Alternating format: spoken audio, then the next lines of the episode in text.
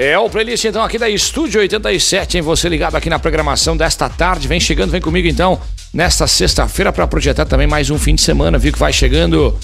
É o primeiro aí deste mês de novembro. É, abrimos aí na última quarta-feira já o penúltimo mês de 2023. Até às 6 horas a gente vai no ar aqui na estúdio com Frase Engenharia. Projeto ideal aí para você, sua família e seu negócio. Alfa Laboratório é para a vida inteira. Também conosco tem a ProMedseg Segurança, Medicina do Trabalho. Seja ProMedseg.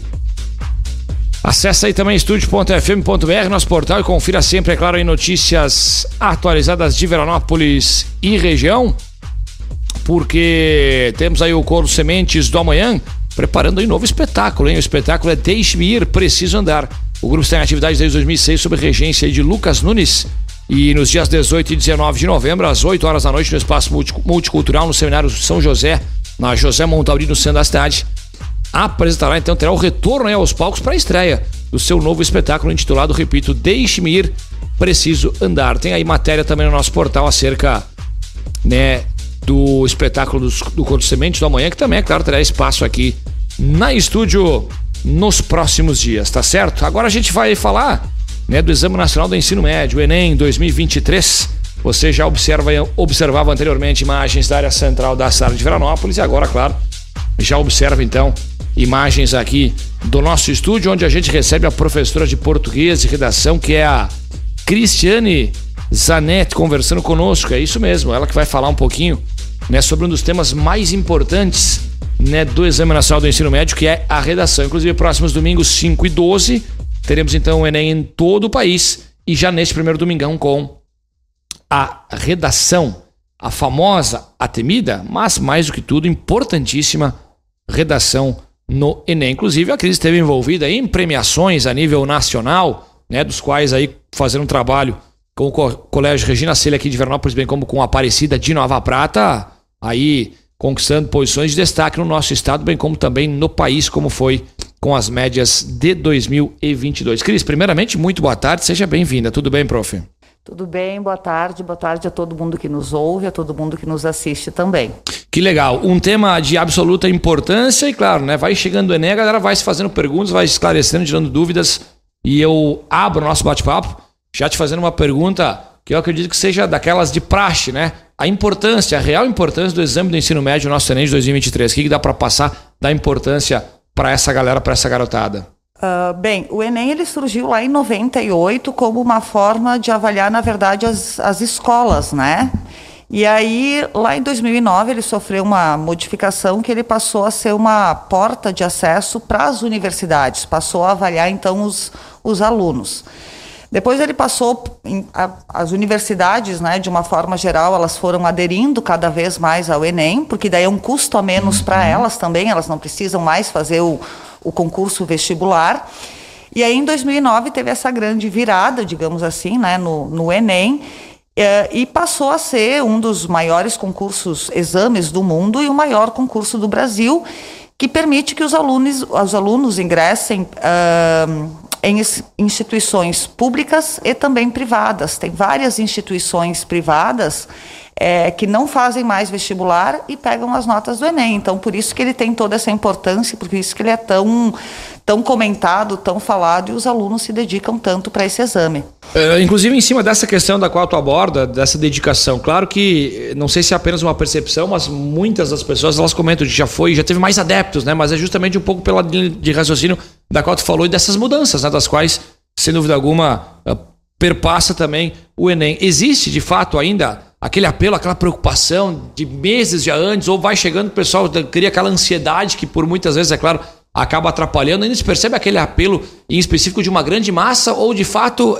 é corriqueiro essa, esse certo desinteresse por parte dos alunos de, uma, de um modo geral, não? Especificamente das escolas das quais tu, tu trabalha, prof. É, uh, não, o Enem ele sempre gera, ele, ele sempre movimenta o país inteiro, assim, né? A gente pode, a gente pode dizer isso, né?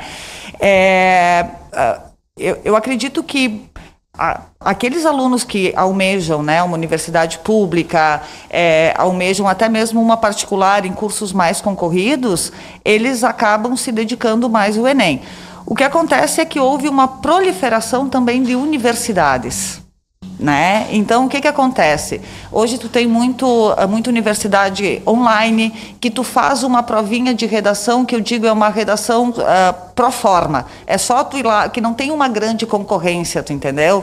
Então é, ficou mais acessível o ensino superior. Então por isso que a gente pode pensar que, de certa forma, houve uma desmobilização, sim, dos jovens, justamente por isso.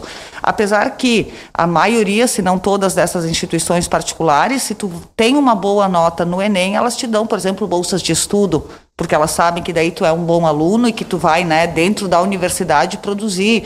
É, a academia, a universidade é um, é um lugar de ciência, né? Então elas, elas gostam desses alunos. Que bom, que legal. Bom, Enem, portanto, aplicado nos próximos dois domingos, dias 5 e 12 de novembro, em todo o país. Neste ano, segundo aí o INEP, o Instituto Nacional de Estudos e Pesquisas Educacionais, Anísio Teixeira, cerca de 3 milhões e 900 mil pessoas inscritas. A gente, inclusive, também fala, dados que a gente lembra, muito devido também às situações pandêmicas, as quais nos últimos anos né, atingiram e nos acometeram. Nós tivemos até um, uma certa porcentagem das quais não foi nada interessante também de pessoas as quais não fizeram a prova. Enfim, Sim, né? Tivemos o ano aquela. passado, no primeiro dia, já, é, já foi, foi 26% algo, é... de, de pessoas que não compareceram. Mas é algo que se sempre foi assim, né? Sempre foi que é, já no, a abstenção, né, que se diz, já no primeiro dia, um monte de candidato não vai fazer a prova. Pelos mais né? variados motivos, Pelos é bem mais verdade. variados né? motivos, mas isso desde antes da pandemia, uhum. o que é uma pena, porque. É, e esse ano, por exemplo, o INEP pela primeira vez vai fazer provas coloridas, né? Vai ser uma, uma novidade desse ano. Então pensa, para cada aluno são dois cadernos que depois vão ser jogados fora, né? São professores que são contratados para fazer a correção da, das redações, enfim. Mas a gente tem essa tradição de, de sempre ter uma abstenção, um número de abstenção absurdo, um terço dos alunos. Então, desses 3 milhões de inscritos, assim, um milhão quase não, não vai fazer ou o primeiro dia, ou o segundo, ou nenhum dos dias. O né? que é muita gente, sem o dúvida que é alguma. muita gente. O Prof, tu falasse sobre as cores, né, que é uma das novidades para 2023. É apenas, é, tem alguma situação específica dessas cores? Existem outras novidades que também vem à cabeça para daqui a pouco te abordar? Ah, esse ano também para as pessoas daltônicas. Elas poderiam ter, na hora da inscrição, hum. né, ter falado isso, é, ter falado, não, desculpa, ter colocado isso na, na inscrição. E também esse ano mudou a banca de correção da redação.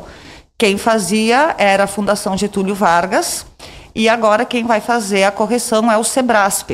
O Sebrasp ele já foi avaliador das redações do Enem até